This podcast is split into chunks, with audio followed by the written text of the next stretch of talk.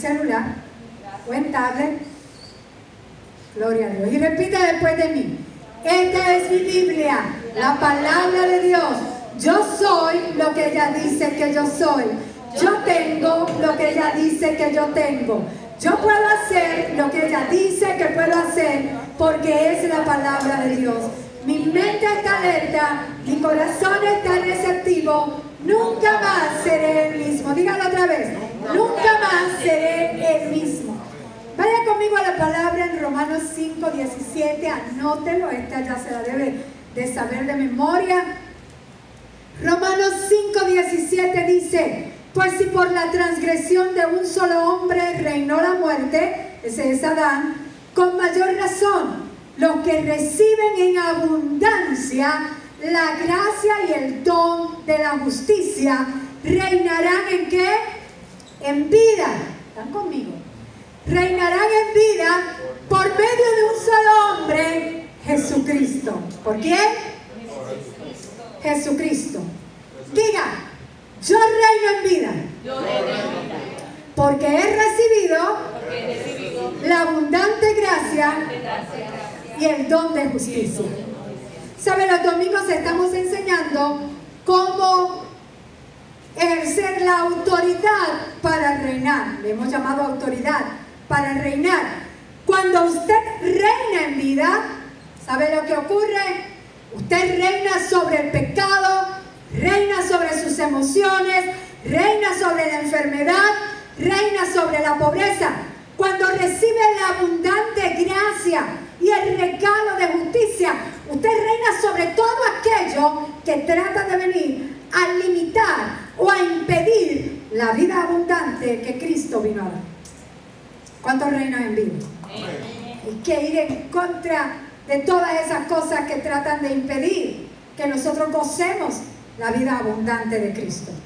Ahora no se pierdan estos mensajes, yo no voy a entrar en repaso, vuélvelos a escuchar, se viene por el oír y el oír por la palabra de Dios.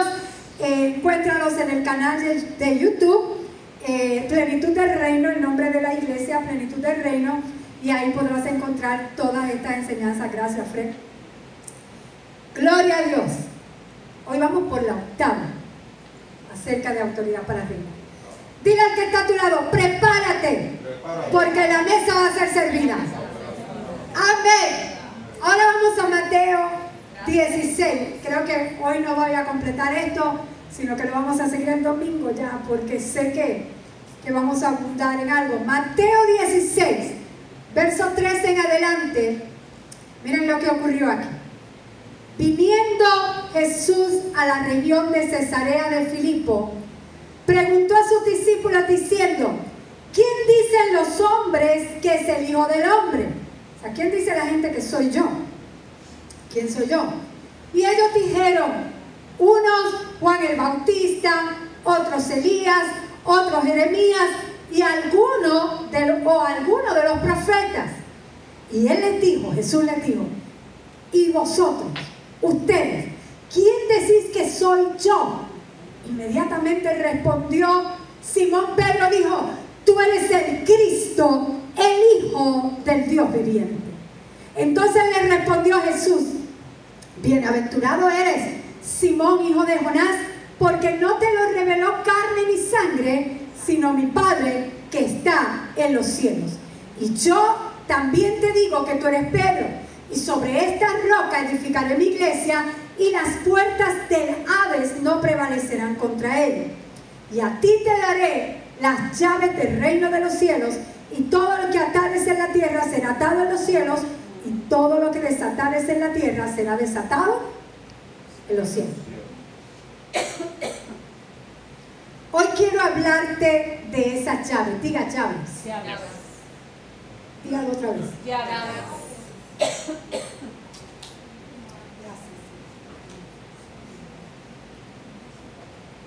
Diga otra vez llaves. Llaves simbolizan en la, escritura, simbolizan autoridad. De eso vamos a hablar ya mismo. Llaves. Pero antes de hablarte de las llaves del reino de los cielos, antes de entrar en esas llaves, quiero que veas y entiendas algo. Que hay que explicar bien esto porque la gente piensa que cuando vaya al cielo, allí está San Pedro con la llave, para entonces él decidir quién entra y quién no entra. No, no, tú no puedes entrar, vete para abajo. Y entonces pues hay que explicar eso. que muchos chistes hay de eso. Sí, ya, ya veo que la mente de Víctor está ahí.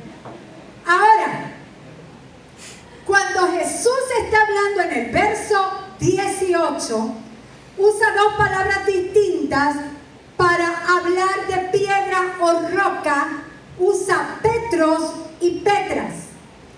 Cuando dice Pedro, es Petros, que significa piedra o roca. Y cuando dice sobre esta roca, usa la palabra Petra. ¿Qué es eso, pastora? Yo no le voy a enseñar griego, en griego, pero eso no es lo que quiero que vea. Porque básicamente es lo mismo, son rocas, es una piedra. Eh, esas palabras. Lo único que una se utiliza en masculino y la otra se utiliza en femenino.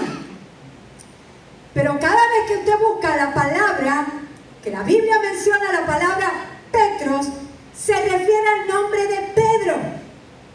Y eso está como más de 160 veces, en unos 150 y pico de versos, está esa palabra Petro, pero siempre es para mencionar el nombre de Pedro.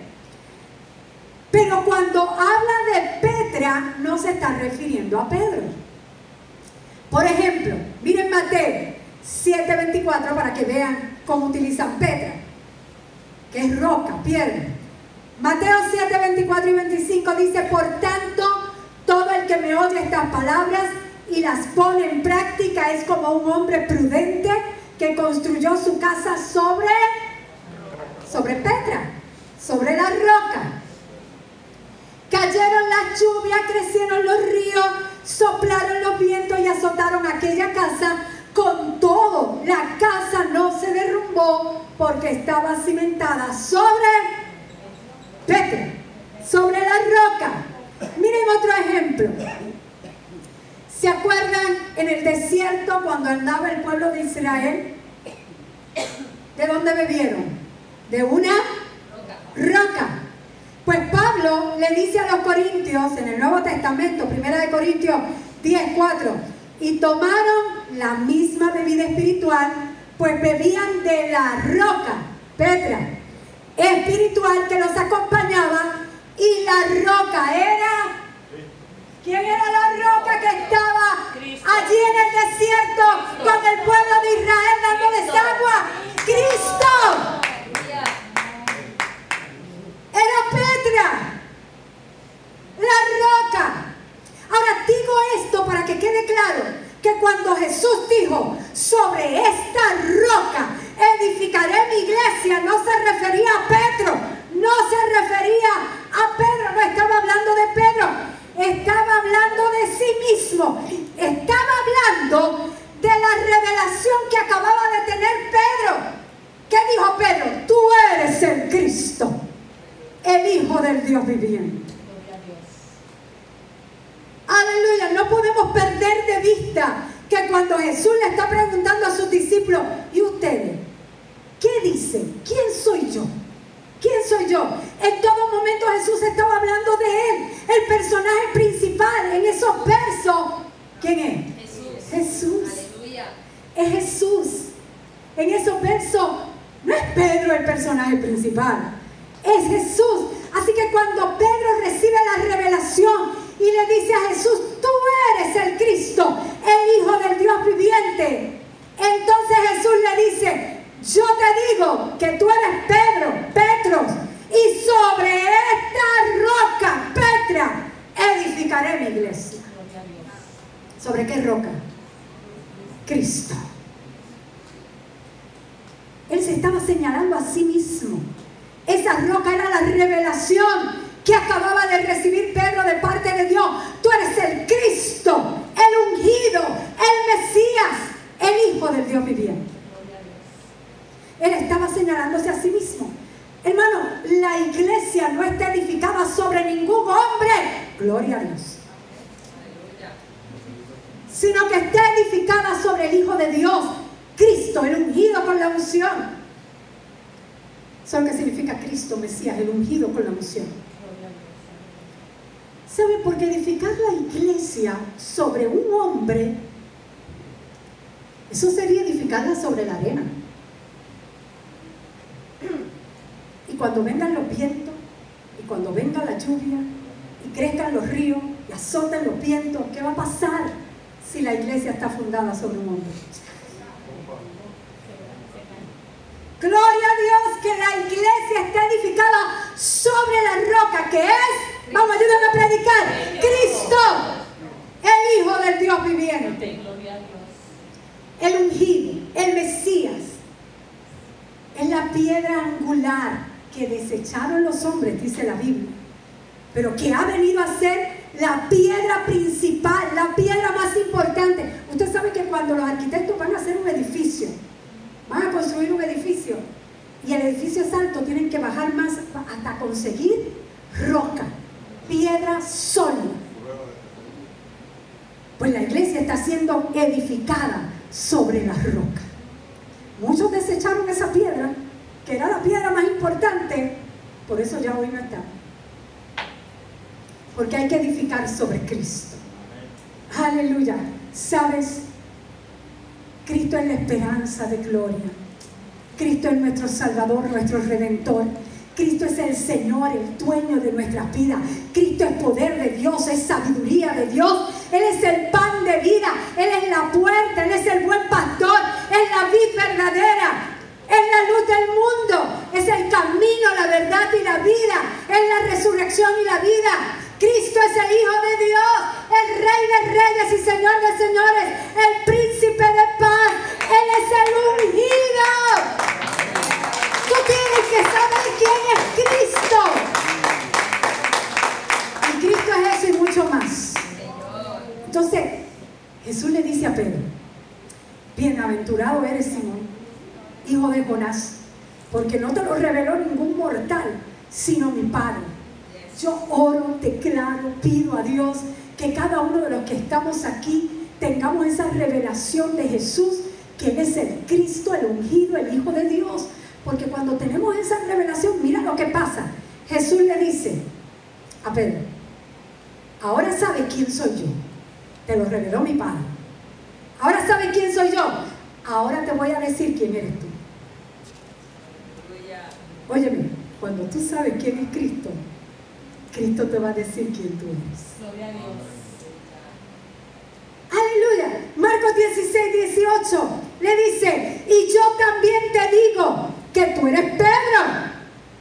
Y sobre esta roca edificaré mi iglesia y las puertas del ave no prevalecerán contra ella. ¿Sabe que antes era Simón? Le dice. Simón lo que significa una varita llevada por el viento. Pero como sabes quién soy yo, Ahora tú tienes identidad.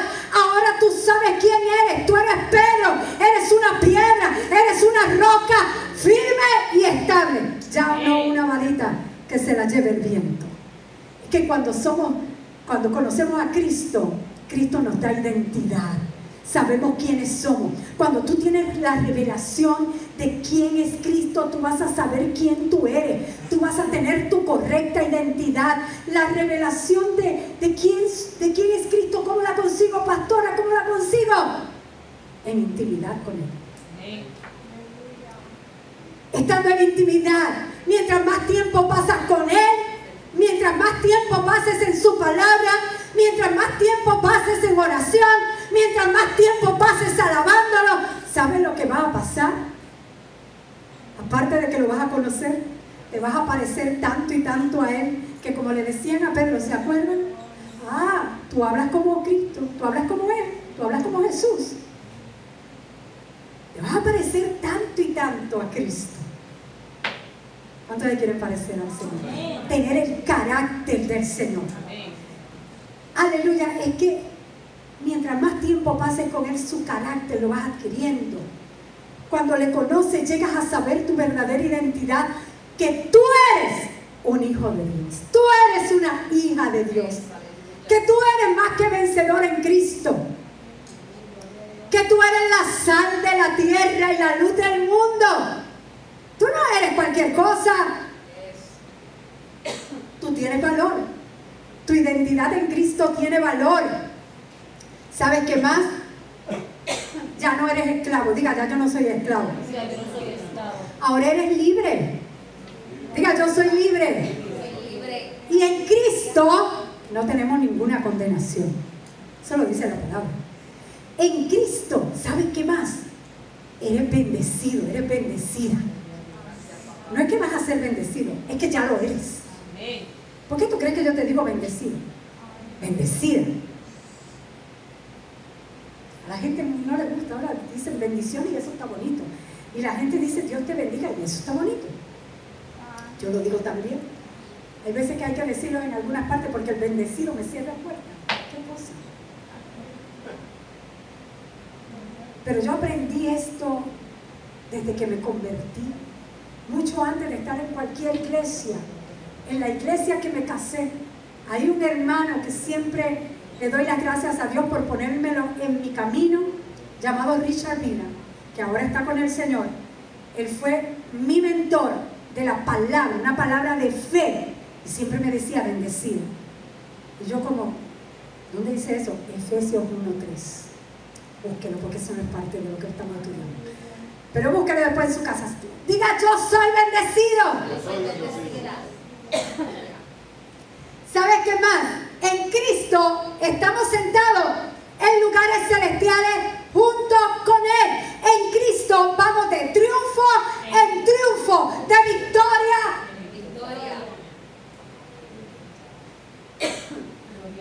Que vienen algunas derrotas. Pero en Cristo las superamos. En Cristo las vencemos. ¿Saben más qué dice?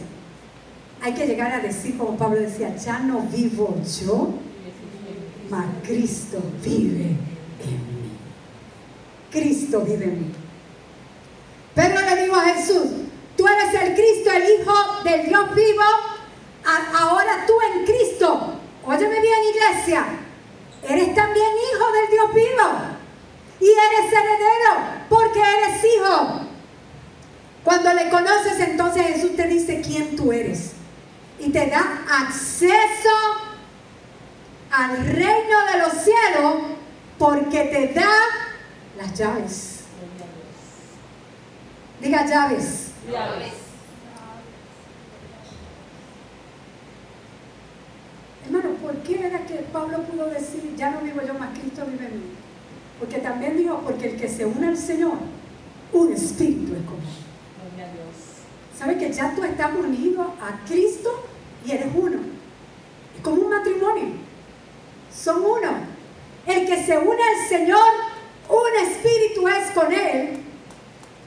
Y una iglesia que sabe en quién ha creído y sabe quién es Cristo, las puertas del Hades no prevalecerán contra ella.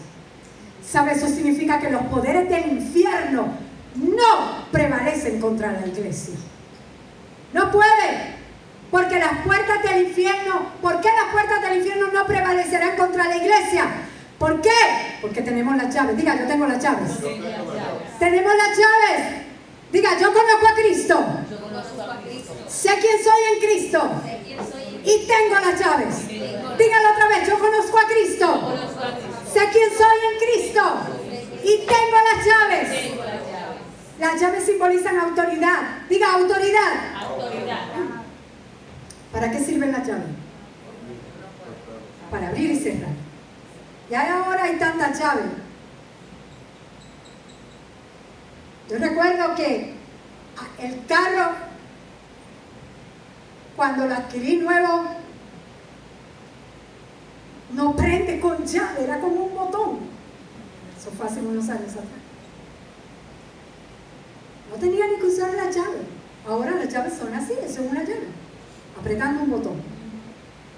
Usted va a un hotel y las llaves son una tarjetita o pueden ser su huella digital. Llaves. Una llave también puede ser un password que se me olvidan casi siempre. Para accesar, porque las llaves te dan acceso. ¿Verdad?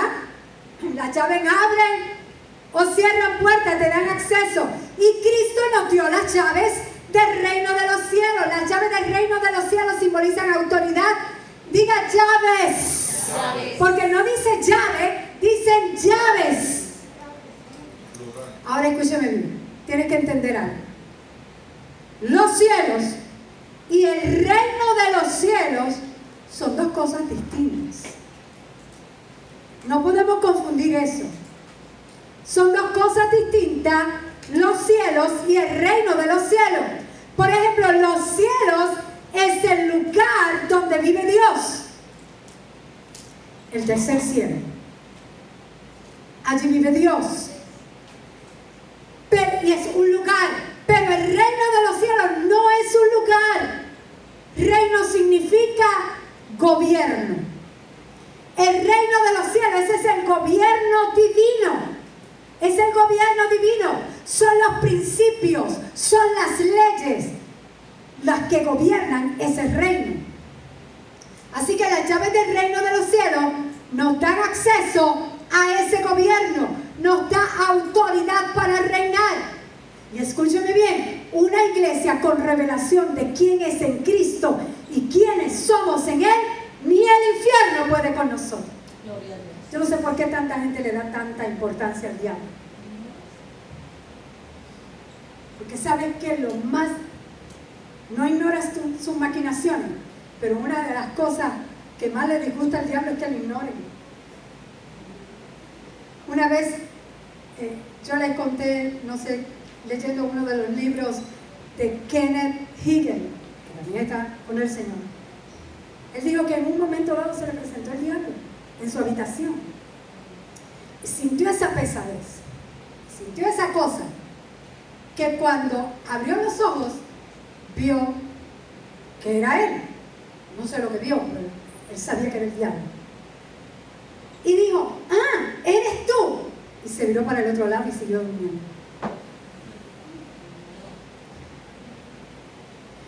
Ahora, cuando esto creo que puse mal la escritura, es Apocalipsis, dice Juan ahí, ahora que lo corrijo, pero puedes ponerla. No es Juan, es Apocalipsis, pero es que esto le ocurrió a Juan, no sé qué me pasó, que como estaba pensando en Juan, que dice Juan, cuando Juan estaba en la isla de Patmos, que eso lo estamos estudiando los miércoles, vio en visión a Jesús. Y mira lo que dice Jesús, mira lo que Jesús le dice. Es Apocalipsis, por favor. 1.17.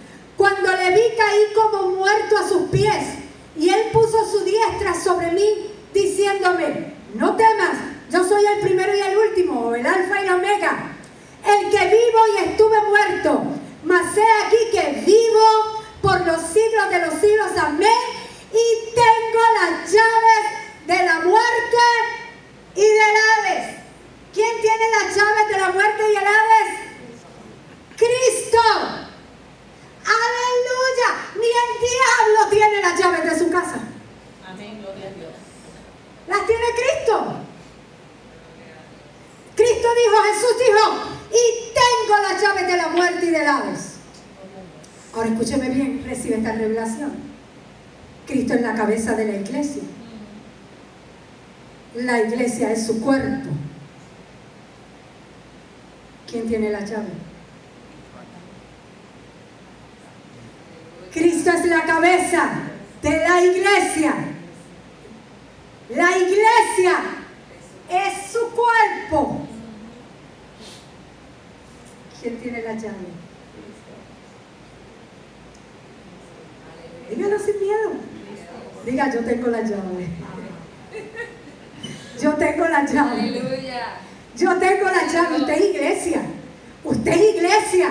Usted adora al Señor. Usted es parte del cuerpo de Cristo. Yo no sé si eres una pierna, una uña, un ojo, una ceja, qué sé yo. Pero somos parte del cuerpo de Cristo. Cristo es la cabeza y nosotros el cuerpo. Aleluya. Así que la iglesia tiene la llave.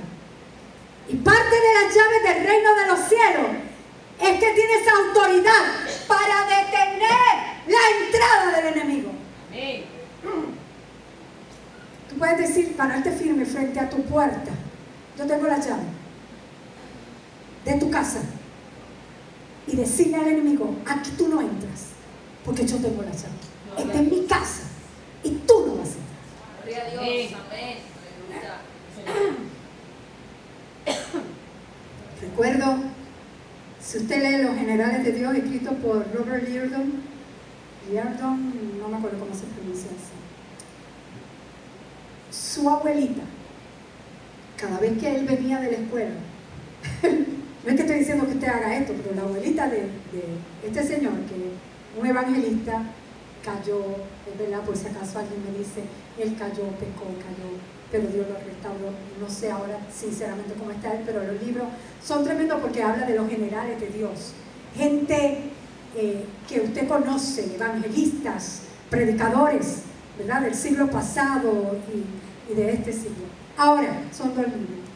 La abuelita llegaba a él a la casa y ella no lo dejaba entrar. Quédate aquí.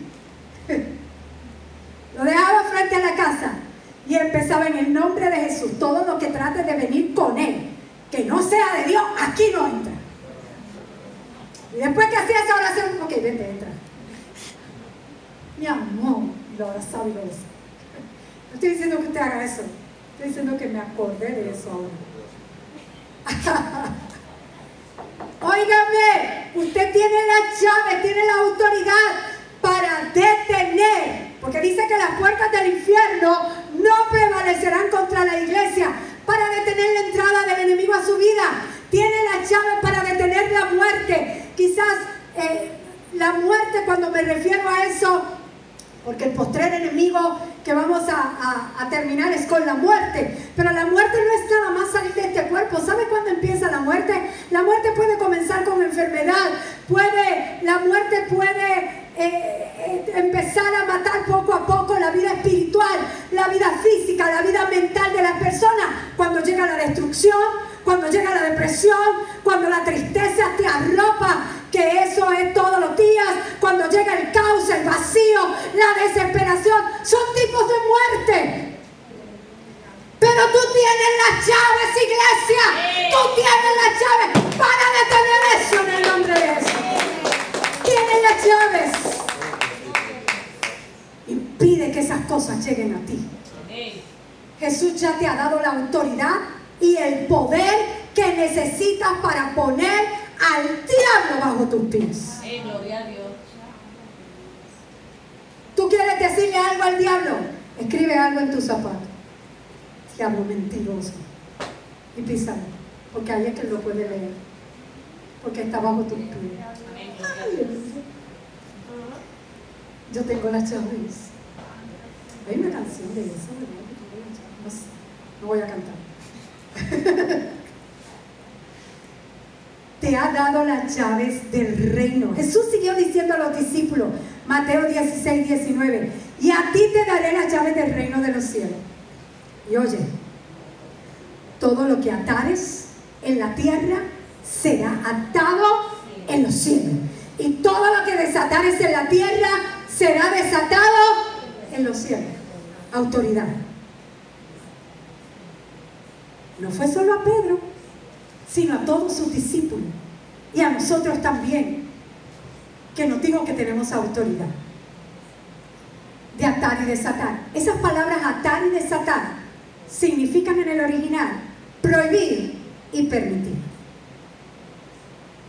Cuando tú atas, prohíbes. Cuando desatas, permites.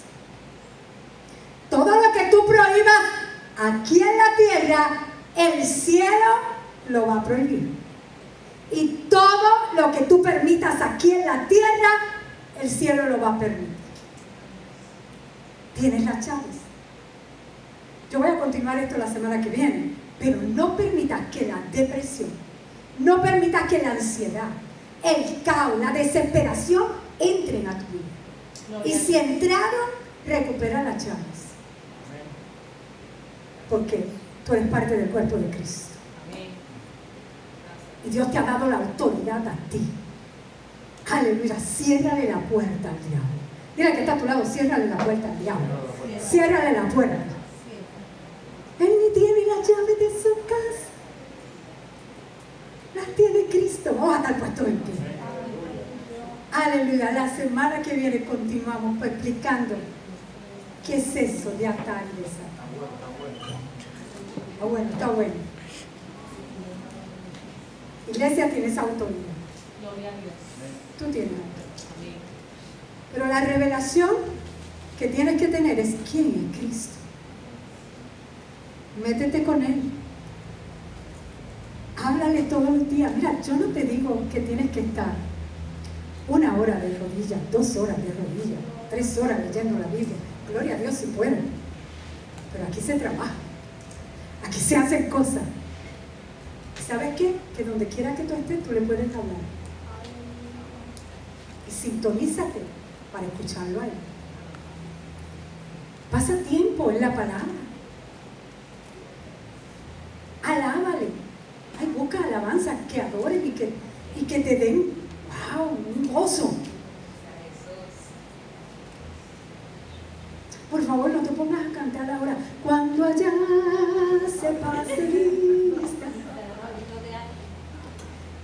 Dios, sí, cuando allá se pase lista. Está vamos a estar allí.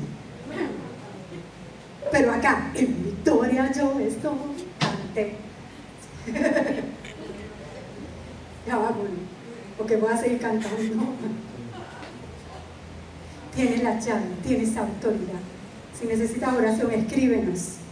Dinos que este mensaje te ha sido de bendición ahí en los comentarios.